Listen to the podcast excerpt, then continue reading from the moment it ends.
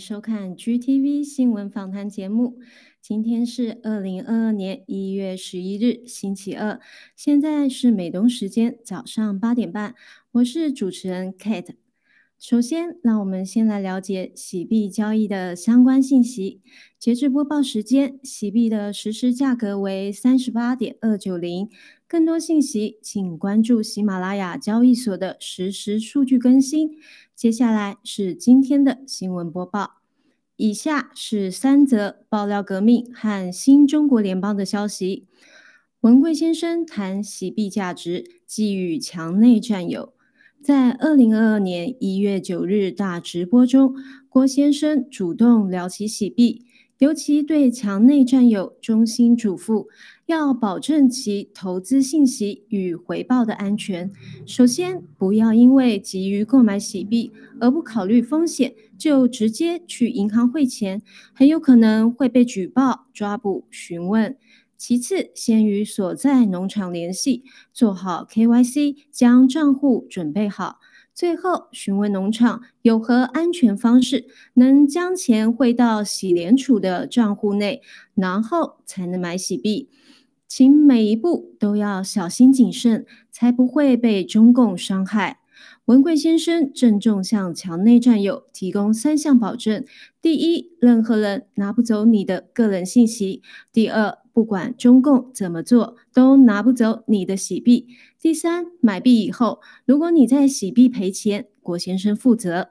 洗支付即将上线，意味着洗币将可以自由流通，成为购物的工具。这是洗币开始要发挥价值的起点，也是投资机构会进场的时刻。洗币的独特优势，加上战友们齐心锁币的行动，将让洗币在竞争激烈的加密货币市场独领风骚，前途不可限量。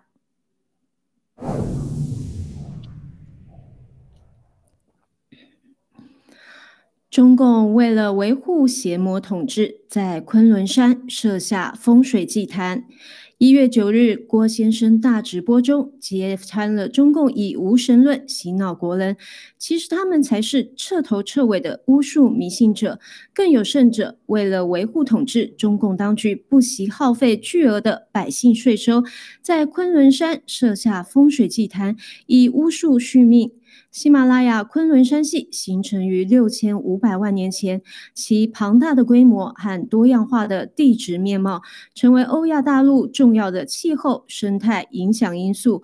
中国的远古地质经书《山海经》里面称昆仑山为万山之主。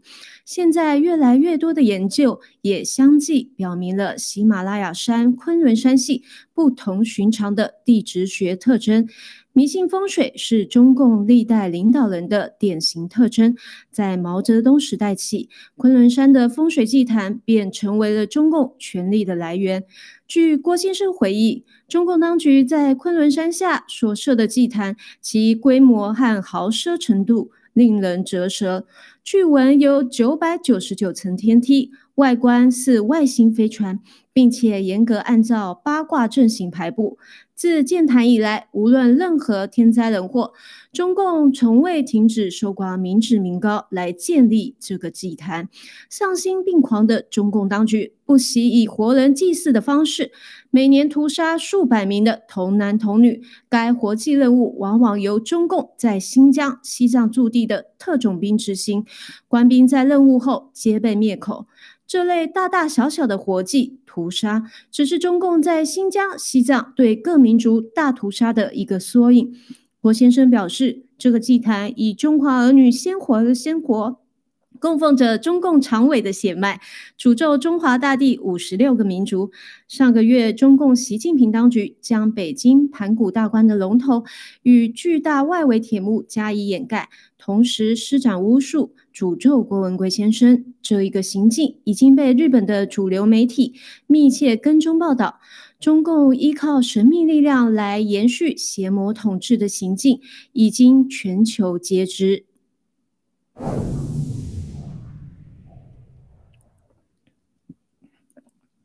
福克斯当家主持塔克·卡尔森加入盖特。一月十日，盖特官方宣布，福克斯新闻主持人塔克·凯尔森正式加入盖特。郭先生以及盖特 CEO 杰森·米勒先生纷纷发盖文表示热烈欢迎。塔克·凯尔森是美国著名政论节目《凯尔森经验秀》的主持人，还是一名保守派政治新闻记者、作家、时事评论员。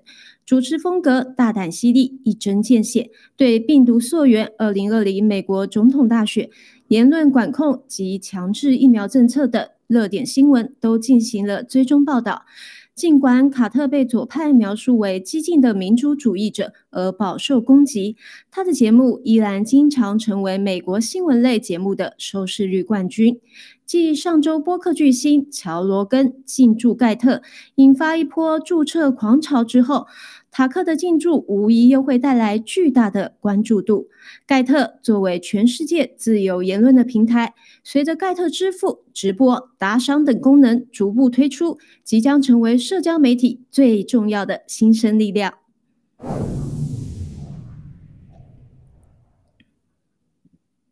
接下来是两则国际热点消息：王毅新年串访五国，必有所图。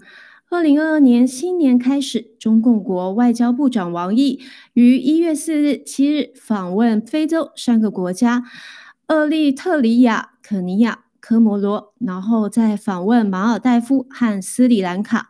王毅拒绝承认中共在非洲“一路一带一路”项目制造的债务陷阱，还以强硬的指责来回应西方的批评。分析人士指出，王毅的此行真实目的暂时不明确。但是联想到二零一九年六月十八日，王毅警告美国不要再逼中共，否则中共会打开潘多拉的盒子。而后全世界中共病毒疫情爆发。二零二一年七月二十六日，王毅会见塔利班领导人后，塔利班在阿富汗迅速军事扩张，推翻阿富汗政府，驱离美军。并造成现在的阿富汗人道灾难。在近日，郭先生爆料，王毅在访问哈萨克斯坦后，哈萨克斯坦就爆发了内乱。在中共与西方博弈的关键时刻，王毅出访非洲必有所图。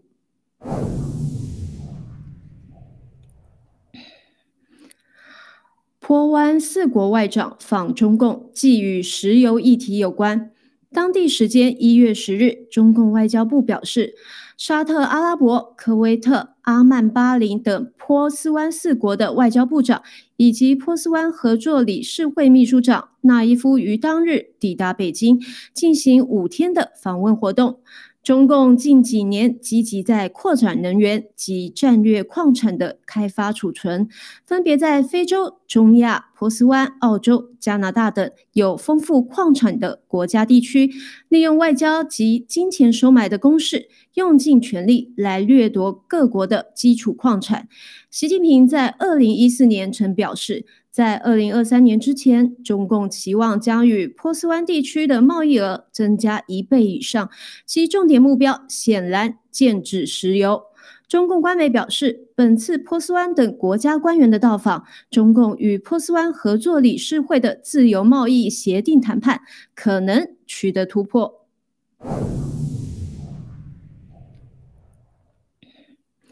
以下是一则与病毒疫苗的相关消息。CDC 主任公然将死亡病例归咎原因为终末期患者。一月十日，美国疾病与预防中心主任罗谢尔·瓦伦斯基在接受采访时表示，超过百分之七十五的中共病毒死亡案例集中发生在至少有四种合并症的群体中，并进一步强调，这些患者已处在终末期。言下之意，接种疫苗与他们的死亡毫无关联。这一个带有优生学的色彩，并企图掩盖疫苗伤害的言论，即刻引起公众一片哗然。此前，瓦伦斯基在一档电视节目中承诺，CDC 将开始提供修订后的数据，详细说明美国与中共病毒相关的八十三点六万起死亡病例的详细分布，并声称这需要一段时间。时隔仅两天，瓦伦斯基就草率地声称，全美四成三的死亡病例仅限周末期。多种并发症的患者，CDC 网站也更新了数据，让公众为之震惊。持评人士指出，自疫情大流行爆发以来，美国的中共病毒疫苗的有效性和安全性一直备受质疑。自德尔塔变种病毒到当下的奥密克戎毒株，居高不下的感染率和政府近乎变态的疫苗政策，更使民众逐渐丧失了对医药监管机构的信任。美国疾控中心一再罔顾事实，掩盖疫苗无效以及潜在的风险，还不惜修改接种疫苗以及免疫医学的相关概念，将这一起全世界重大公共卫生事件引入了歧途。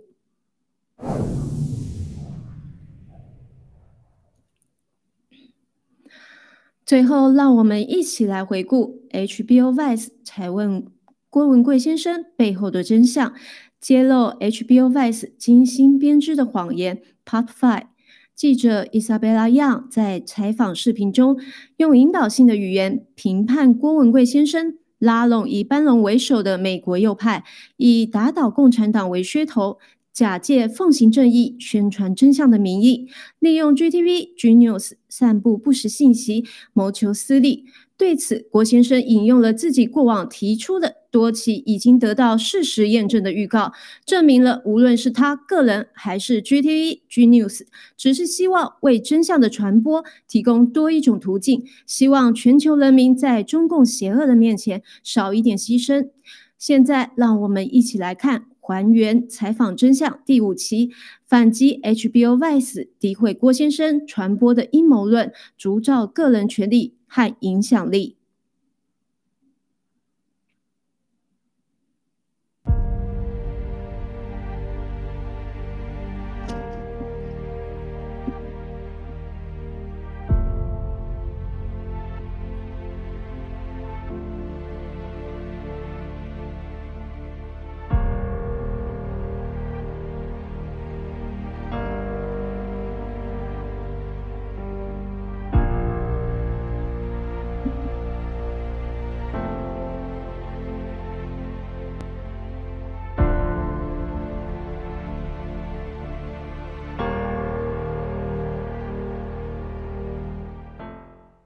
and by 2015, he was living as a fugitive in the US.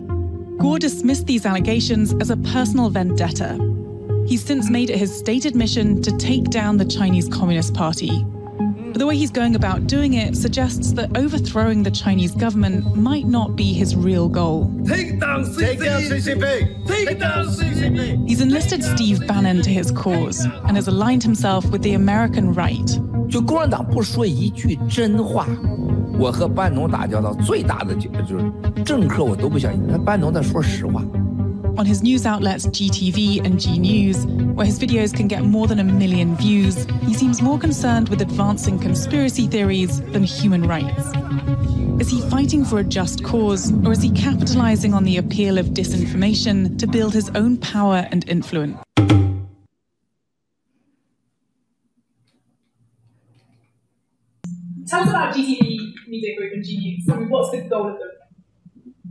呃，GTV G News 是一个一开始就是非常简单的，就是让世界知道关于中国共产党腐败的真相的一个平台。啊，它是个平台，它不是任何一个人的一个媒体。你能想想吗，伊莎贝拉？请问问你们 HBO 和 Voice，你们完全能做的比我们好一万倍、无数倍，因为你们要公司要生存，是个私人公司，是可以理解的。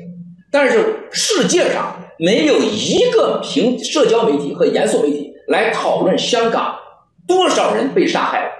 香港过去的七十年跳海的人数加在一起两万多人，七十年短短的二零一八年一九年，香港开始反中国共产党的这个所谓的前党法开始，香港死亡人数加一万多人就在三百天里面，这正常吗？这当然不正常。为什么被自杀的孩子就没有任何人在世界媒体说话呢？啊，在新疆数以百万人，我是第一个在全世界说新疆有集中营，新疆有上百万、两百万人被关在集中营，全部的网络上在骂我说我是吹吹牛撒谎。现在你们来证明了，世界所有的视频，新疆的大这个集中营和所有这些关都是我们国媒体金牛子最早爆出来的，冒着生命危险，是我们的支持者最早爆出来的啊。那么冠状病毒，二零一九年十二月份，我们在直播中告诉全世界，中共正在武汉发生的事情不是一个简单的病毒，这是冠，这是一个大传染的病毒。一月十六号，我们在直播中说，这是人传人，这不是来自于呃这个海鲜市场，而且是不可控。在二月二月六号，呃一月六号，习近平说可控，不是人传人，来自自然，来自海鲜市场。一月十六号我们直播，一月直播以后，有皮特拿瓦罗将这个报告告诉了川普总统，最后美国马上发布了限制令，限中国的限制令，美国才躲过了这场巨大灾难的最糟糕的发生。这是我们做的，来自于 GTV，来自于 G News。这是证明，这都是我们从来，这是为什么 GTV 只允许直播，不允许像你们一样录播，因为你们可以制造谎言，就像四年前你们访问我，你们编造了谎言一样。我们只要求直播，我们只要求你灭消灭共产党，我们不需要你在这里赚任何的钱，我们非商业媒体，我们是给世界传播来自中国和东方的真相的一个桥梁，让西方知道。我们不需要强制让你知道，你只需要听到这个声音，你自己去调查就可以了。就是这本 GTV G News。我们把西方所有的有影响力、讲真话的政治人物、严肃的媒体啊，翻译成加成字幕，绝对不会改的，然后放到中国去，让中国人和亚洲人通过我们加上的字幕了解在美国西方发生了什么。通过这些，很多中国人知道，美国也在调查病毒的真相。这个病毒不是美国发生的，不是美国制造的，是吧？我们 G News、GTV 让美国人知道，武汉病毒和武汉病毒之后的火葬场死的人数。他们说的是不对的，啊，我们我第一个告诉你，我在一月的二十号到一月二十七号前，我说武汉死人超过几十万，我到二月初告诉你，武汉死人已经超过了百万，因为武汉的所有的火葬场里边的骨灰盒全卖干净了，武汉所有的大街上就没有人了，我们告诉了美国，是吧？而且我们第一个告诉美国，美国人不可能有口罩的，不可能有 PPE 的，因为我们掌握的情报，在二零一九年的十月到十二月，他们已经把全世界的 PPE。把全世界的五那个那个口罩全买光了，这都是我们说都是事实。什么叫 GTV G News？我相信有一天人类上都会感谢，在这个世界上所有的媒体被强奸、被金钱控制的时候，有一个媒体平台叫 GTV，叫 G News，在用生命和鲜血告诉全世界，来自中国共产党这个流氓在新疆大屠杀、香港大屠杀、西藏大屠杀和制造生化武器侵略世界的这一真相。同时，你会知道金六斯有多少人冒着生命危险，因为告诉世界真相而被抓、而被捕、而失去了家人、失去了自由。这就是西方媒体的悲哀。全人类到今天，无一个媒体像 GTV、像金六斯一样，可以告诉人人类我们处在威胁之中，冠状病毒威胁之中，共产主义的威胁之中。这就叫 GTV、金六斯，它不属于任何人的，它属于正义，它属于新中国联邦的爆料革命的每一个战友，无名的英雄。非常可惜的是，伊莎贝拉，你们都是媒体工作者，你们从来不会到那儿说一句真话，因为你们不敢，你们没有这个勇气。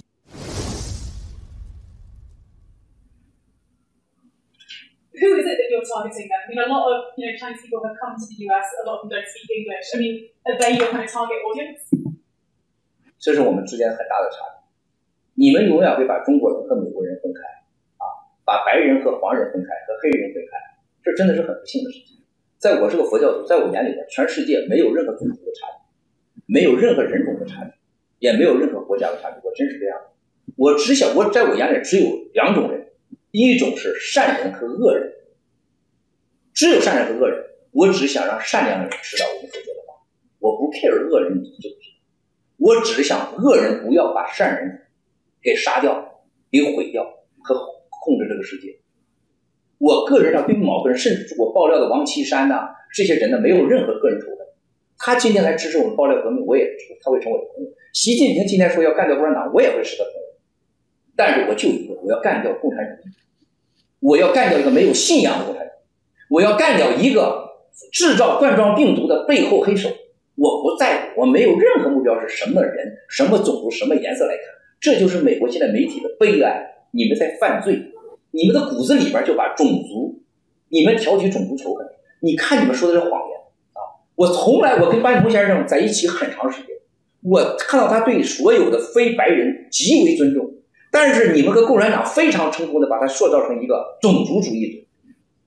他太好了，对所有人，他承载了一个黑人群，他骨子里没有任何种族主义。但是你们这些严肃的所谓的流氓媒体。把一个班农筹划成一个所有的一个种族歧视者，包括川普总统。你没有成功的把拜登给塑造成一个傻子，拜登也不是个傻子。我跟拜登、川普、班农没有任何所有的所谓根源，我不想掺和任何美国政治。但是你们操弄美国政治，两派斗争啊，操纵种族主义啊，不是把拜登搞成傻子，就是把拜川普和拜登搞成种族主义。你们全都是谎言制造的！这个世界上只有一个敌人，就是共产主义。我只想让这个世界知道谁是共产主义，谁是善人，谁是恶人啊！而你们在制造极小的仇恨，让你们赚得那可怜的财富，可悲呀！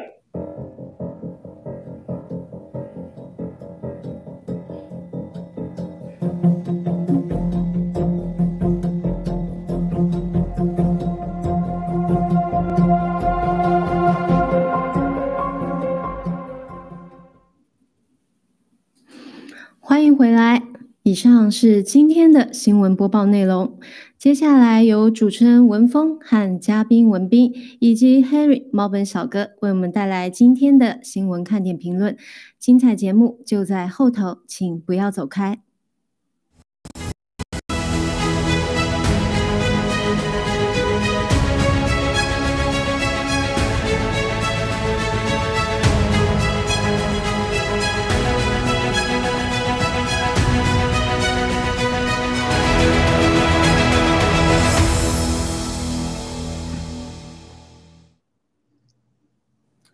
全球的战友们好，欢迎回到新闻访谈，我是 Frank 文峰。今天和我一起的有 Woody 和 Henry。Woody，你好，请跟战友们打个招呼。好的，Frank 好，Henry 好，所有的战友们好，谢谢。嗯，Henry 你好，也请跟战友们打招呼。好的，啊，Frank 好，Woody 好，嗯呃，全球的战友们大家好，啊，湄公有你更精彩，欢迎大家收看 GTV News Talk。嗯。好了，那么今天我们第一条要与战友们分享的新闻呢，是来自于 Gary Pundit。那么，呃，有一位他这个这个网站的读者，他们收到了一封来自美国 FDA 的呃一封信。这封信里面讲述到，这个位读者呢是个是位女性，她从国外购买的呃两种药，一种是叫 Zevrodo，一种是伊维菌素，啊，因为 FDA 的要求遭到邮局的扣押，啊，那么。呃，邮局扣押的理由是什么呢？一种药是因为说是一种新药，没有经过这个 FDA 的授权，所以不能够这个呃不能够这个进口。另外一种药呢，说是这个标签标错了啊。总而言之呢，言而总之是用不同的借口，就是这种药就是不不给这个呃买药的人。那么文呃文斌，针对这个 FDA 的这种情况呃这种做法，呃您有什么样的评论？好的，谢谢 Frank。就是说这个新闻呐，你就感觉到这个世界黑白颠倒的这种疯狂程度，是吧？你一方面中共的芬太尼祸乱美国，对吧？造成多大的伤害，这没有人去阻止。呃，主流报、主流所谓的那个主流媒体，刚才郭先生说的，你们所所谓的这些主流媒体、这些正义媒体啊，这些不去报道啊，不去管啊，反而一个女士买两盒这个伊维菌素。就被海关以各种理由扣下，对吧？这不是个例，对不对？我本人也也经历过，我想在座的很多战友们都经历过这样的情况啊。好在我加拿大呢，他没给我扣留，他是给退回去了啊。伊维菌素，我们知道伊维菌素是和这个呃青蒿素当年是和屠呦呦他们一起分享了这个诺贝尔奖的，对吧？这个东西，但是呢，都是很很多年的这个成熟的药物，他们就挽救了这无数人的生命。对吧？尤其是这个呃青蒿素，因为我以前那个伊维菌素我没接触到过，但是青蒿素我是接触过的，因为我是从在非洲待了待了很多年。在非洲，像你这种抗疟药没有的话，如果染上疟疾，那真的是要死人的啊！就说这个都是很成熟的药，那现在这些啊无良的政府和资本家呀，故意的禁止老百姓买这种药，对吧？嗯，所以这这就证明了。而且这种药已经被很多医生，包括我们战友在内的很多人，已经亲身证明了这种药对抗目前这种中共病毒是有显著的、神奇的效果的啊！但是啊，居然还被他们禁止。那么这这个行为，我觉得可以说是一种谋杀。将来我相信这些人会得到审判啊！为什么你要当年你这个事情啊要禁止？这个在我想在历史上能躲不过去的。好，就是说有药不用就是一种谋杀。就是我们一定要揭露这样的行为。好的，谢谢 Frank。嗯，好了，谢谢文斌的分享。那么我本人呢，也经也有类似的经历，在英国是有一家机构叫做 MHRA，就类似于美国的这个 FDA。那么我购药呢，呃之后呢，收到了一封信，他说他们他们这个检查了我的药，说你这个药买的量太大了，你难道是准备这个个人呃个人去这个卖药吗？我说不是，他说他说如果你不是个人卖药，那你自己也用不了这么多啊。不管怎么样，这个我们要给你把它那个毁坏掉，他用的叫 destroy。后来我那一批药呢，就全部被 destroy 了啊。那么今天这个新闻里边讲的这个药呢，我我呢后来通过别的方式我买到了。那么就这个药啊，这个药呢叫做这个叫做 Zevrodo，还有一种是伊维菌素。这个药呢，就是大家看哈，它这个包装里边实际上是有三种药，一种是锌，一种是强力霉素，还有一种粉红色的是伊维菌素。也就是说，这里边实际上没有新发明一种药，它只是说把三种药给它。变成一个包装啊，而且呢，它有说明说你该第一天怎么用，第二天怎么用，第三天怎么用。这样一种药在印度是可以垂手可得的，在任何一个药店都可以买得到啊，而且不需要什么，不需要处方。但是在美国、英国、加拿大、澳洲，像这样的药，这里边含有伊维菌素的啊，不允许啊，不允许用。而且在这个啊，这在新闻里边呢。在 FDA 的邮件里边还有一句话，说什么呢？说本通知啊，本通告没有指控你违反任何法律，啊，没有你没有违法，但是呢，就是不准你用，因为 FDA 有规定啊，它是规定，它不是法律。好，那么 Henry 你怎么看待这件事儿？好的，谢谢 Frank 跟吴姐分享啊，就是我把这个呃。呃，就是 FDA 的兄弟也给你找出来了，澳大利亚呢叫 TGA 啊。大家如果说在澳澳大利亚搜 TGA Ivermectin，对吧？就是你就会看到他们在这个二一年的九月十号啊，有这么一个呃限制令，说什么呢？说他根据啊这个呃世卫组织啊、美国食品药监局还有这个呃国家新冠病毒什么临床证据工作组啊这些要求，说呢，就是说你用这个呃伊维菌素。是不行的啊，它会这个让人感觉到啊严重的呕恶心、呕吐、头晕、神经系统的影响，什么头晕、癫痫发作、昏迷啊！哇，天哪，我也不知道它怎么出来这些这个副作用的啊，呃，反正就是它能列举这些东西，就告诉你不要用这个东西。但是就像刚才呃 Frank 分享的，这 Ivermectin 它很多年前是获得过，就是几十年前获得过这个诺贝尔奖的，是吧？它这个东西已经证明了。啊，它的这个安全性了。可是现在呢，在澳大利亚说这个东西是给牲畜用的，不是给人用的啊啊，这个或者说治疗一些这个什么河盲症啊，这也很就是很简单的普通的这种就是这种这种病啊。但于但是对于这个啊新冠是不行的。但是呢，在这个这限制里面，我们又看到一个非常有意思的东西，说什么呢？说近几个月伊维菌素处方的这个配药量增加了三到四倍，导致了。国家和地区需要疥疮和寄生虫感染药物的人短缺。哦，也就是说，因为造成这样的短缺啊，它这个配药量增加了三到四倍，所以说啊，这个不要给大家来用。啊，它有这个呃这么一句话在这个里面，我我觉得就非常的荒唐啊，对吧？那你这个增加这个药配呃配量，你应该多生产一点儿，或者从其他国家多进口一点，你不能说因为啊增加了这个使用。导致他们短缺啊，然后呢，你就啊不同意给这个新冠病毒用。我们得考虑这个新冠病毒究竟有没有用，对吧？而且呢，你有没有一些具体的这证据证明啊，这个伊维菌素跟新冠病毒之间就是完全是不产生任何的连接，对吧？不能是治这个新冠，你其实并没有。它这个里面啊，就非常荒唐的，就有有一个词叫高剂量与严重的副作用有关。那其实我想说的是。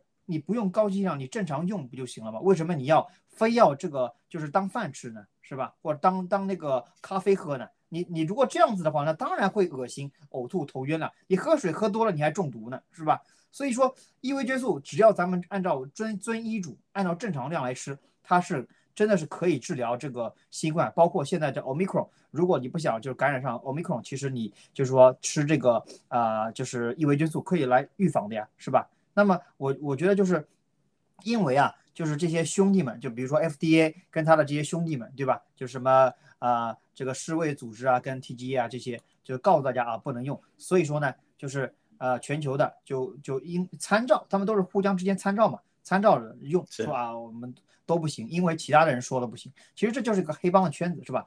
带头大哥说了不行，所有的人小弟都附和，应声附和。所以我觉得，就未来这个呃世界啊，你要真的打开这个缺口的话，真的是要从美国开始。只要美国这个国家真的就是认可了这个异维菌素啊，认可了这些药物的这个治疗，那么整个世界就会得到这个啊救赎吧。嗯，好的，谢谢 Frank。嗯，好了啊，谢谢 Henry 的分析啊，非常好啊。就是我相信啊，就是呃所有的这些 FDA、CDC，还有还有还有英国的这个 MHRA，以及加拿大的这种监管机构、澳洲的监管机构，大家注意到没有？他们其实都效忠一个主子，对不对？效忠一个主子。而且还有一个很有趣的现象，就是他们这些组织的这种官员啊，往往以前有大药厂的经历，比如说有很多那个 FDA 的这个这些这些关键的一些职位，他们以前是在这个在这个辉瑞疫苗啊，在辉瑞制药干过的，对不对？所以这里边的这个很多的这个逻辑啊，大家就可以想得明白了，就是这个买药这件事儿呢。我们一定要就是战友们要斗智斗勇啊，都是一种个人行为。有几个原则：第一，你买药是自己用的，绝对不是用来去卖药的啊！你要是卖药的话，你这就是其实就是在各个国家都是违法的。你们如果没有没有获批的话啊，一定是个人用药。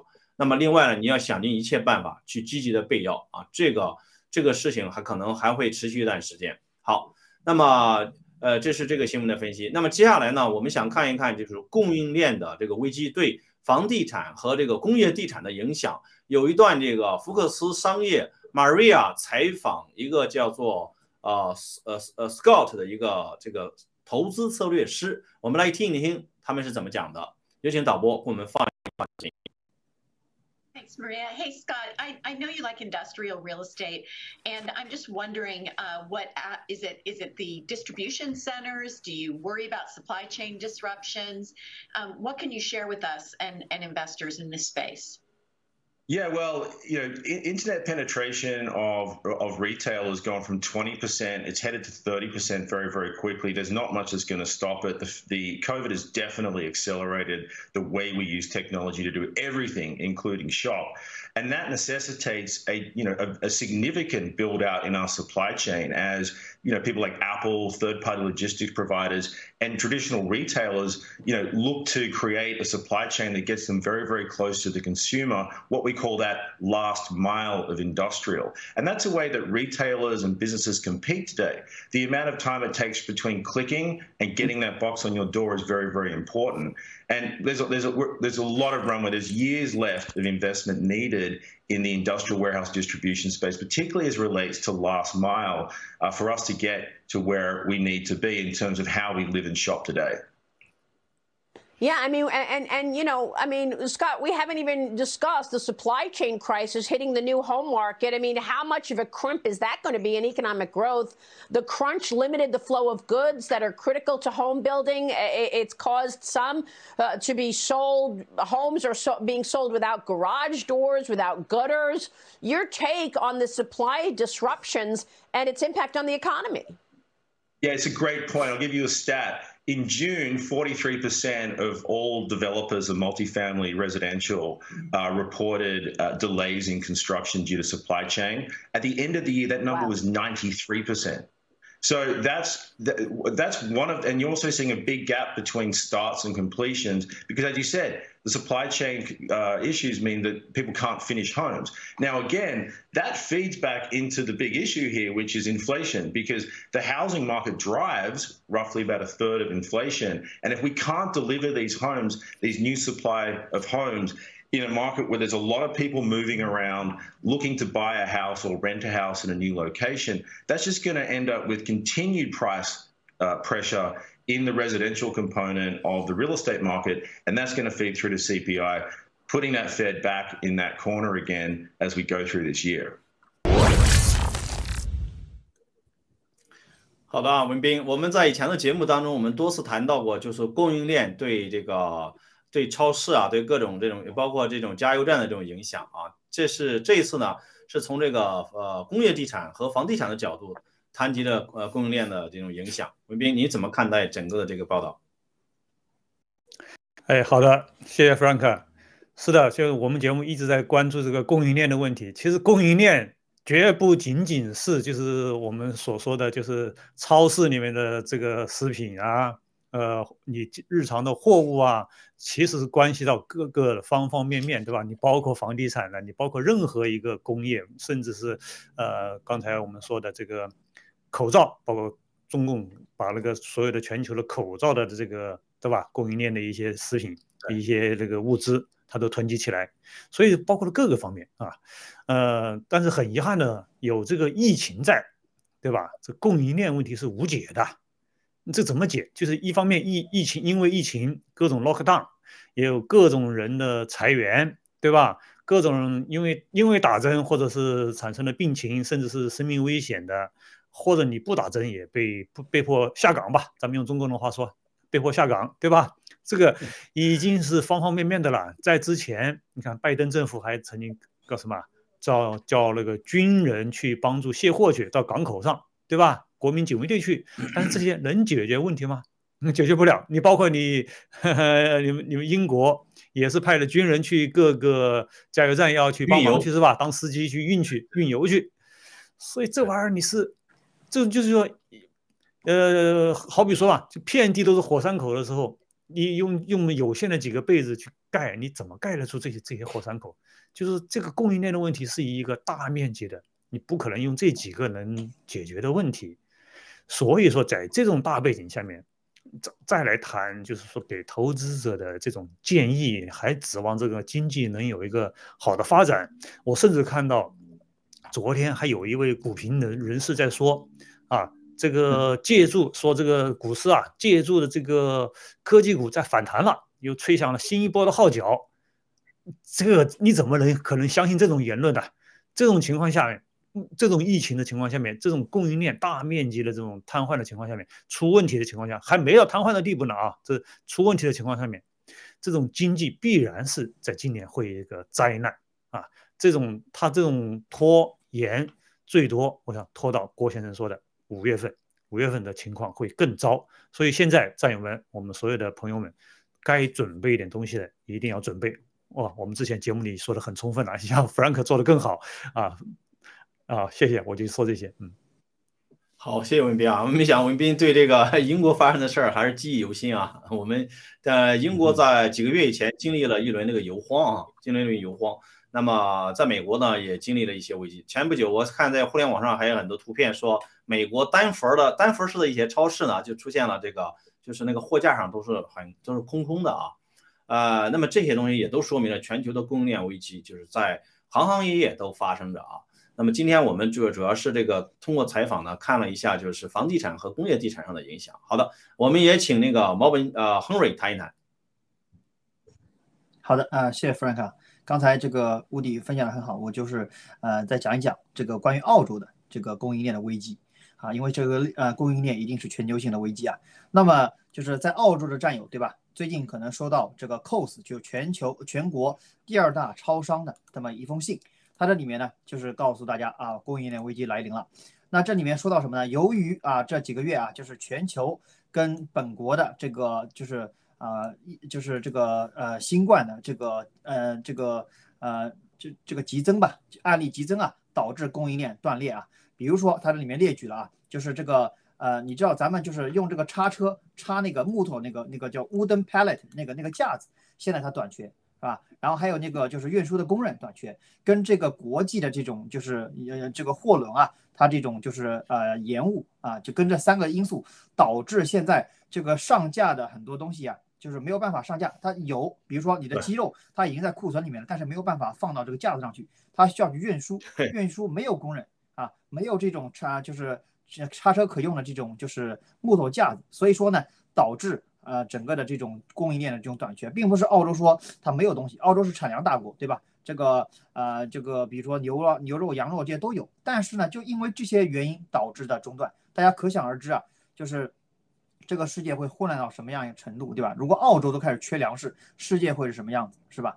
那么从从这个里面呢，我们也能看到一点，就是因为这个社会的整个的这个体系的划分越来越细化，对吧？只要一个社会上的一个就是螺丝这个地方，哎，你你断了之后，它整个供应链都断裂了。并不一定要说呃没有生产粮食了，或者说没有牛肉牛可以杀了，或者说没有羊可以杀了，并不是这样子的，是吧？你只因为它太细分了，现在你没有工人来送货，你就算这个货烂在那个仓库里面，你也吃不到，是吧？你也没你也不会有啊，就是这一点。那么呢，刚才就是咱们说到这个呃这个房地产行业，对吧？这个未来啊，我觉得是这样子，可能是近这几个月，可能呃因为大量人要租房子啊或者怎么样，它这个房价可能还保持高位啊，而且由于这嗯个很多新房无法交接，对吧？导致现在很多已有的这种房产，只要是它的这个呃维护的比较好的，它的价格都会涨。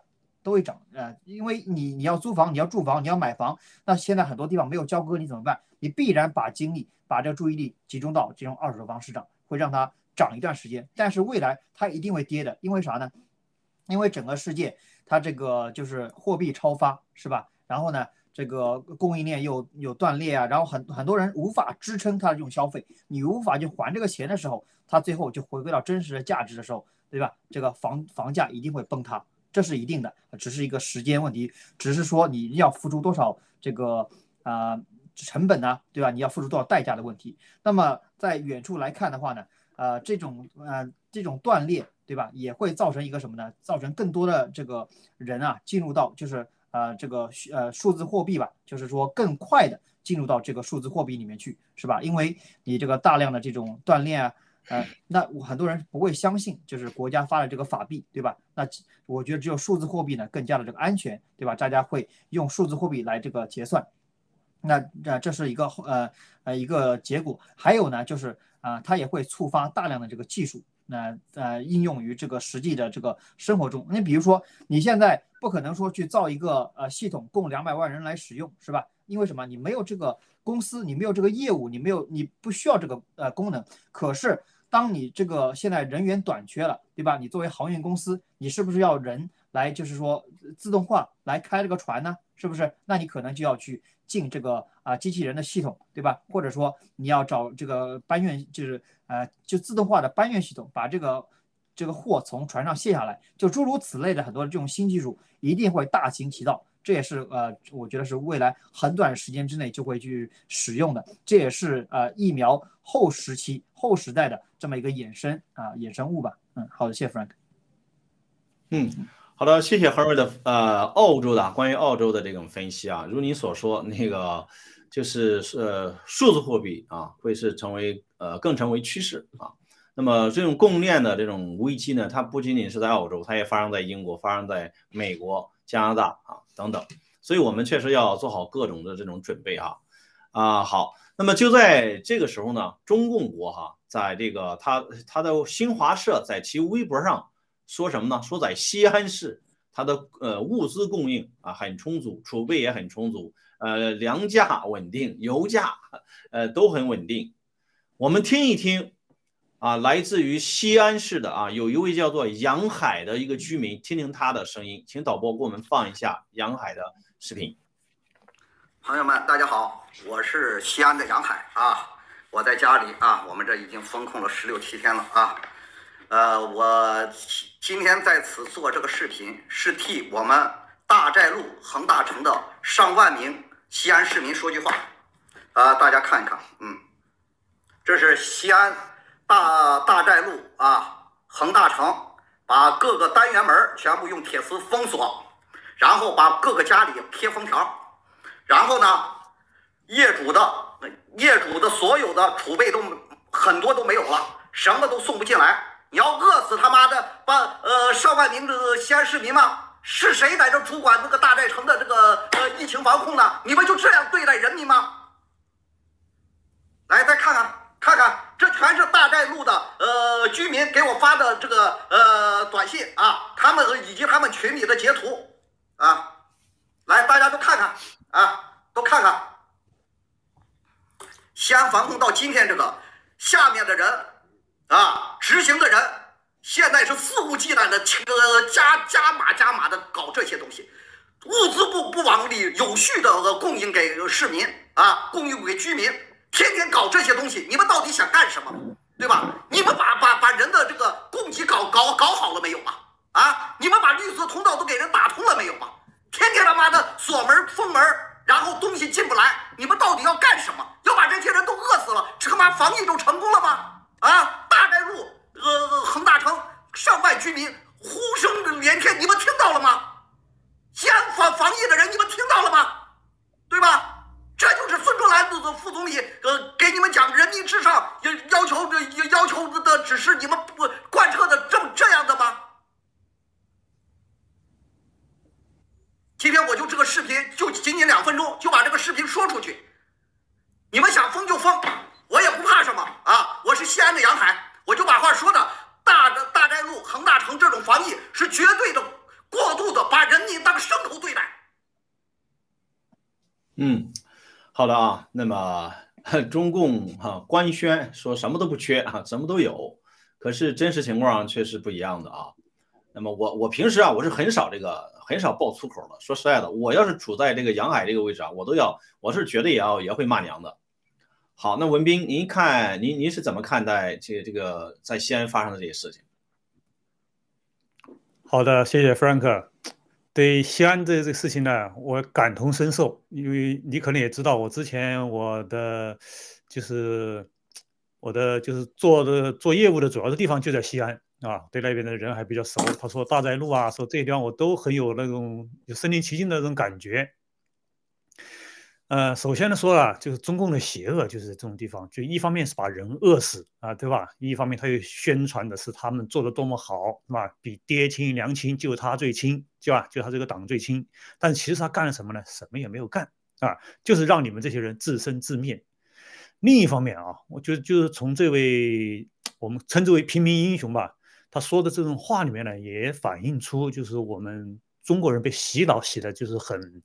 很重要的一点啊，比较普遍的一点，就都认为中央老杂毛那一层是好的啊，都是你们下面这些人不作为，对吧？你们没有贯彻执行总理的要求，等等等等，这种的这种言论呢，非常非常洗脑的非常深。你包括我的父母也这一代，你包括我本人，可能没出国之前，没有接触暴力革命之前，我也或多或少是有这种想法在里面的啊。其实完全不是这样。啊，就是我可以分享一点是什么呢？这种这种这种体制不作为，它是从上到下的，绝不是说啊下上面的人是好的，那些老大毛是好东西，底下的人是坏的。那这种思维，呃，在在这种环境下面，我希望就是说，国内的战友们，包括他们所有的华人战友们，千万要认清这一点啊！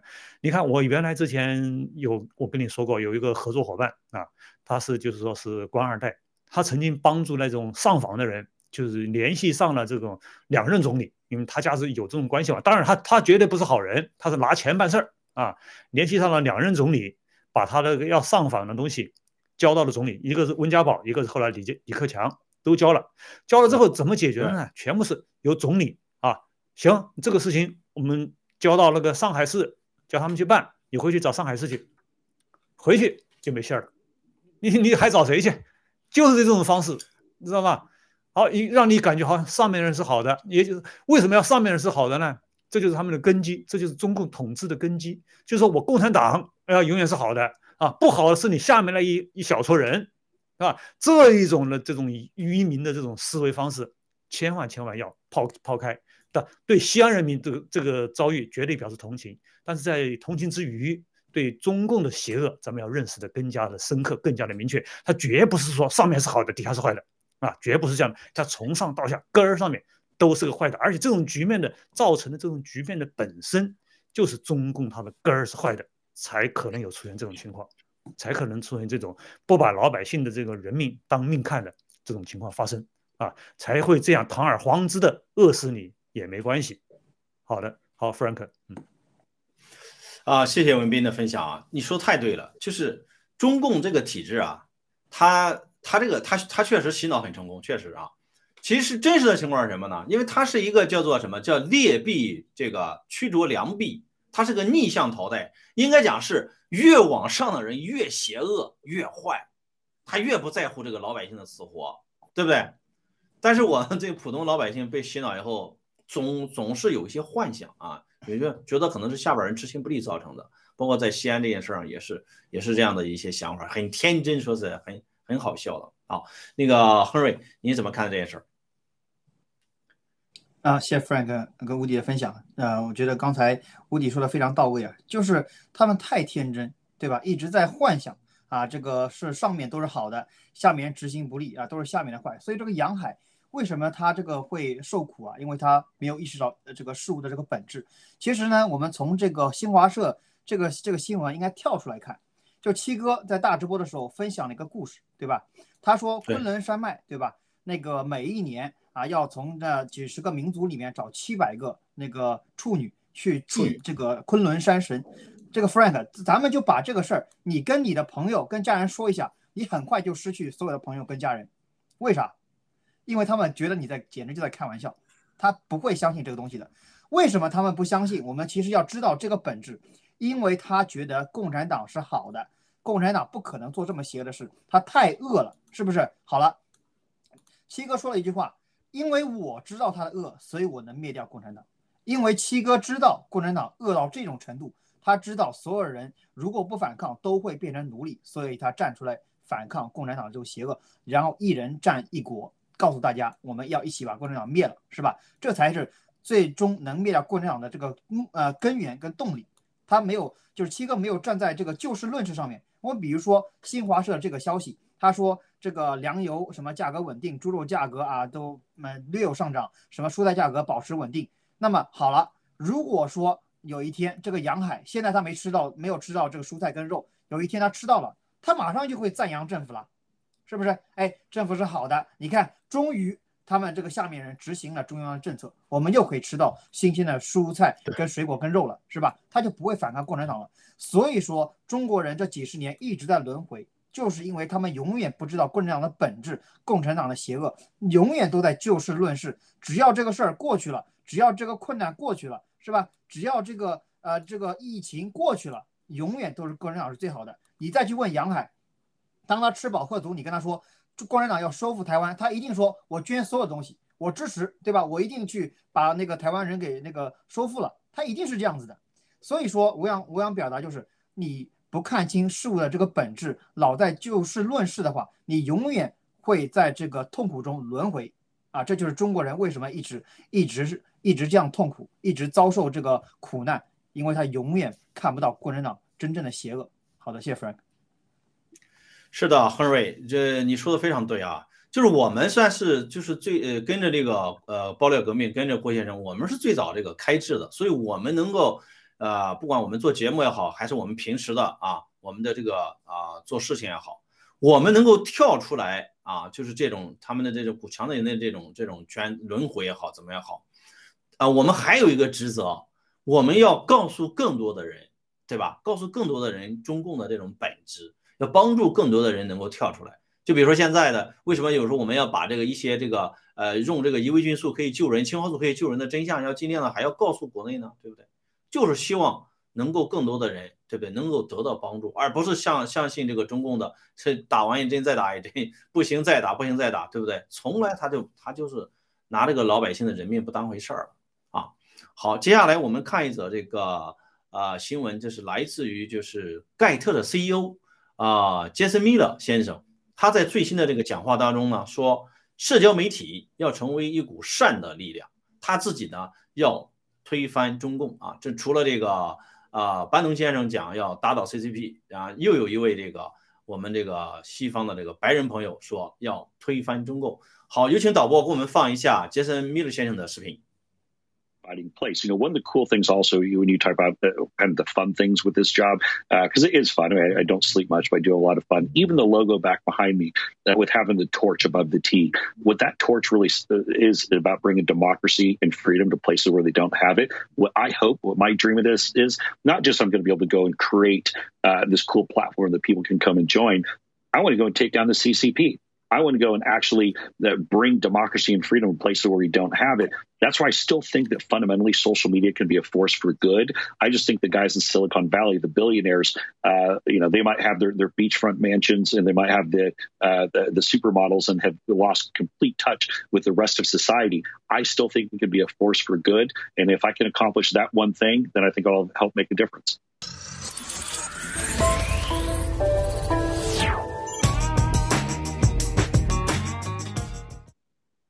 嗯，好的啊，文斌啊，我就想我就想问您一下啊，就是一个就是呃，川普总统这个身边的一个一个一个顾问是吧？啊，现在呢是西方的，就是啊科技公司的一位白人的 CEO，现在从他嘴里要喊出来，社交媒体要要向善，而且要推翻中共，您觉得这里边这意味着什么？好的，Frank，我觉得啊，这个意味着就是推翻中共、打倒中共已经成为一种共识啊。为什么七哥说盖特正在改变社交媒体的游戏规则？啊，他为什么盖特能够改变社交媒体的游戏规则呢？这个咱们的米勒先生说说出来的关键就是 take down 的 CCP，对吧？他作为前总统的一个幕僚，对吧？这么有名的一个幕僚，在政界的影响力可以说是我们可能还有有些地方可能还无法体会得到的。从他嘴里说出来的这种要打倒共产党这这句话，我觉得这个震撼力啊，嗯，只有在他们圈内的人。可能才能感觉得到，才能知道啊！而且提出来这个媒体要向善，也就是说打脸现在所有的媒体，你们这些人这些媒体，包括推特、脸书、谷歌、油管这些，你们不善，对吧？就是善恶不两立，正义与和邪恶是不两立的。所以就说这个啊，这个就是咱们嗯，在在伴随着就是班农先生的平民主义啊。呃，这个还有新联邦主义的正道主义而发生了，没有人能够阻挡这样的脚步，所以我就觉得这个太伟大了。这个这个新闻我们可以值得为为拖一把的。好的，谢谢 Frank。是的啊，确实从来没有过，就是西方的一位白人的 CEO，然后公开的讲出他想他要推翻共产党的，对不对？啊，你看那个苹果的 CEO 有没有这么喊过？谷歌的 CEO 有没有这么喊过？对不对？从来没有过，所以这应该真的有可能是一个标志性的一个事件啊。那么好啊，我们也听一听那个 Henry 的分析。好的，呃，谢谢 Frank。呃，其实呢，你看这个呃，Jason Miller 对吧？他说这个要打倒共产党的时候啊，就啪啪打脸了什么呢？就最近在网上流传的说盖特是共产党资助的这么一个媒体是吧？如果说 呃盖特是共产党资助的。现在这个盖特的 CEO 说要打倒共产党，觉得可能吗？是吧？他还能拿下个月的工资吗？是吧？他不可能了呀。那从这一点就直接打脸了这个中共大外宣，是吧？我们才是真正的要灭共的这么一股力量。我们看到啊，这个盖特的火炬之前是向右偏的，是吧？现在是直冲往上。为啥呢？我觉得之前呢，可能还有一些不同的这种啊观点或者说风向啊，可能说啊不能那么直接的去谈这个东西。但是我们看到，自从新年来之后，这个火炬直冲往上，什么感觉？就是已经没有其他的这种风了，没有这种风了。它这个火炬现在是越燃越旺，对吧？你看最近那个 Tucker Carlson，对不对？还有那个啊那个呃 Rogan 这些很多这种媒体的大咖不断的加入，大家想一想。他们靠什么挣钱？他们就是靠这个媒体啊，是不是靠这种影响力来挣钱的？如果说这个媒体是中共收购的一个媒体，是吧？这个媒体这个没有什么影响力，这个媒体有带有原罪，他们加入进来，你觉得他未来还还有可以就是在挣钱吗？他还有什么政治生命？还有什么就是还有什么前途可言呢？对吧？就没有了呀？为什么大量的人加入啊？因为现在灭共，因为已已经成为一个主流，他不，他只有早一点加入到这个里面来，对吧？去灭共，他才能赢得他所有的观众。因为未来大家看到，对吧？这个疫疫苗造成的这个社会的这种灾难的时候，他们就会看是哪些人第一批先跳出来。如果说，哎，如果是他们看到这些人跳出来，那么就证明他们是真正的这种正义的力量，是吧？他们会获得更多人的爱戴，是吧？最近我们在澳洲啊。就是这个有战友在这医疗系统工作的很多的这种孩子都在感染，是吧？是，嗯，因为就是孩子感染之后全家感染，然后孩子有些是打疫苗什么之类的，就导致全家的感染，导致这个现在这个激增非常厉害。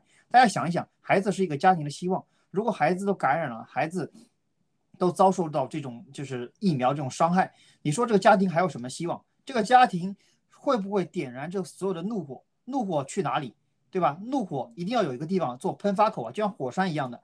那么这个时候，杰森·米勒跟所有的社交媒体的大咖说，竖起一杆大旗，说我们要灭共，因为他是西方白人，不像我们华人说啊我们要灭共，对吧？他在西方竖起一杆大旗的时候，我觉得这就会成为一个灭共的这个大的浪潮，一个火山喷发这个口。所以呢，呃，我在我看来，越来越多人要加入这个盖特，要灭共，因为盖特就象征着灭共的力量。盖特越强大，灭共势力就是越强大。那么，我觉得共产党会更快的这个消亡。嗯，好的，谢谢夫人。嗯，亨瑞讲的太好了啊。那么，灭共已经成为全球的趋势啊，尤其是这个像杰森米勒这种公开的站出来提出来要这个灭共的时候啊，他会影响到他身边的很多美国的白人啊。包括我们知道的这个 Joe Rogan 哈，还有这个 Tucker Carlson 啊，Maria Tucker Carlson 呢已经这个进驻到了这个盖特，呃，那么他呢在大家都知道他的他他有一档节目叫做 Tonight，对吧？影在美国的这个影响力是非常大的，收视率是排名第二啊，第一名的这个是 Joe Rogan，一千一百万的这个收视率，那么第二名的两百三十七万的这个收视率就是这个 Tucker Carlson，他几天以前加入了盖特，他在。推特上的用户是多少呢？呃，这个粉丝是多少呢？四百八十万啊，四百八十万。呃，那么呢，我们还是先看一段这个呃他的视频啊，来，我们再回顾一下他的主持的风格。有请导播给我们播放一下。Twitter just banned Georgia Congresswoman Marjorie Taylor Greene for so-called COVID misinformation. Everything she said was supported by federal numbers.